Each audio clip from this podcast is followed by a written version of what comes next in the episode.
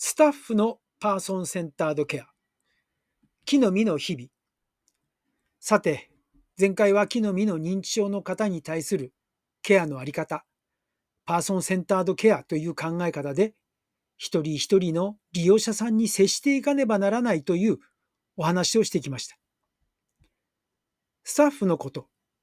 しかしここで、それ以前の課題として考えておかねばならないことがあります。それは利用者さんに接するスタッフ自身のことであります。このパーソンセンタードケアというこの考え方を理解するためにというよりも、組織側は理解させるために利用者に対してのケアのあり方にばかり意識がいってしまい、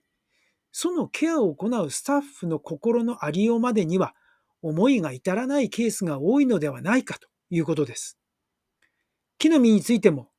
パーソンセンタードケアの考え方理念をスタッフに期待するあまり、それは強要的になってしまい、重要なケアの場面で、先輩スタッフからケアをしているスタッフに対して、きつい言葉が投げかけたり、られたりしました。熟練したスタッフであれば、例えば、利用者さんが失敗してしまった排便の処理についても、まるで魔法のように利用者さんに負担がない形でさらりとやってのけてしまいます。しかし、新人のスタッフや慣れていないものについては、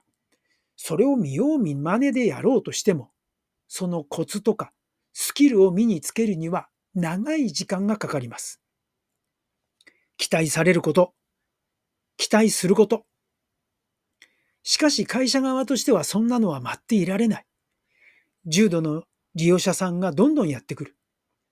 木の実さんだったらちゃんとしてもらえる。そういう評判が次から次へと利用の相談が来ます。当然、会社の上層部は焦ります。スタッフの育成と需要の増大に追いつけないそのジレンマから言葉が強くなるんです。場合によってはできないスタッフの袖を引っ張り、叱責するということもありました。しかし、この場面を想像してみてください。フロアの中でうまくケアができないスタッフがもたもたしているところへ、できるスタッフから叱責を受ける。すると、そのケアを受けていた利用者さんの心の中はどのようなものになるのでしょう。ここでは、この時はパーソンセンタードケアなんてものは地球の裏側に飛んでいってしまっているのです。怒りの波動。なぜこのケアができないのだというその思いは怒りとなってフロアの中に波動しますね。それは当然利用者さんの心の奥に突き刺さるのです。これではいけないですね。これはやってはいけないことです。木の実ではある時からこのことをミーティングや会議の場で出てくるようになります。本当のパーソンセンタードケアというのはそうではないだろうと。もちろん、ケアの技術がなかなか向上しないスタッフもいるでしょう。それは、パーソンセンタードケアの考え方の中にある、そのスタッフができる中で、できる範囲で最高のケアをすることがそのスタッフのできることを具現化してあげることにつながるのではないだろうか。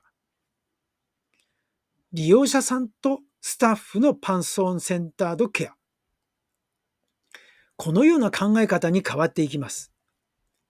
利用者さんと同じように、スタッフのパンパーソンセンタードケアも大切なんだと。もちろんこれは時間のかかることでした。しかし、この考え方は自然に会社の上層部にも伝わり、できないことがあってもできないスタッフができないシーンであったとしても、そこは見守り、そしてそのことができるようになるように、上司または熟練したスタッフがそのやり方やコツを教えていく。そういうムードに変わっていったのです。これは先ほども述べましたが、熟練したスタッフがやってしまえばすぐに終わることなのです。しかし、